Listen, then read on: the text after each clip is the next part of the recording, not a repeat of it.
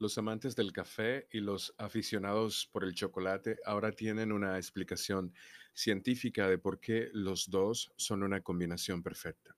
Un estudio de la Universidad de Aarhus muestra que el café nos hace más sensibles a la dulzura.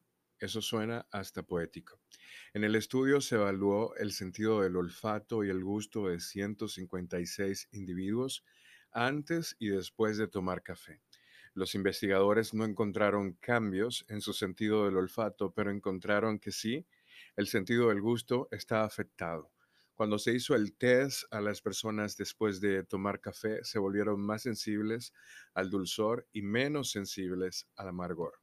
Según el profesor de la Universidad de Aarhus, Alexander Wieck, director del estudio, para descartar la posibilidad de que la cafeína fuese el factor, siendo que los participantes percibieran las cosas de manera diferente, los investigadores repitieron el experimento con café descafeinado y obtuvo el mismo resultado. Probablemente sean algunas de las sustancias amargas del café las que creen este efecto, dice el estudio en sus conclusiones. Esto puede explicar por qué se disfruta de un trozo de chocolate sin azúcar, con café sin azúcar. Su sabor es mucho más suave porque se minimiza el amargor y se realza la dulzura. Esa es una de las razones, en mi opinión profesional, de por qué los mocachinos son tan sabrosos. Porque hay una combinación entre el café y el chocolate y luego el café hace que ese chocolate, si ustedes utilizan chocolate amargo, lo cual recomiendo, chocolate oscuro sin mezclas de leche para hacer un mocachino, se van a sorprender de la cantidad de dulzura que pueden sacar de esa bebida, encima con la leche en ese estado espumoso.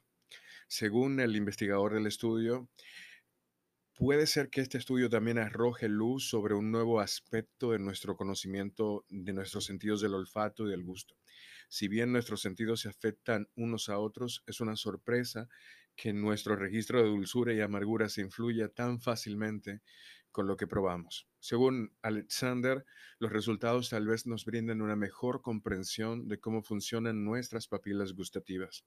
Más investigación en esta área podría tener importancia para la forma en la que regulamos lo que usamos en, lo que comemos, ¿no? En el azúcar que le ponemos y los edulcorantes también como aditivos alimentarios.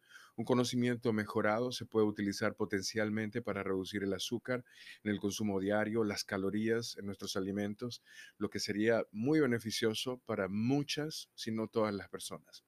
El artículo científico se llama La sensibilidad químico-sensorial después del consumo del café no es estática, efectos a corto plazo sobre la sensibilidad gustativa y olfativa y está publicado en la revista Foods. Gracias por escuchar.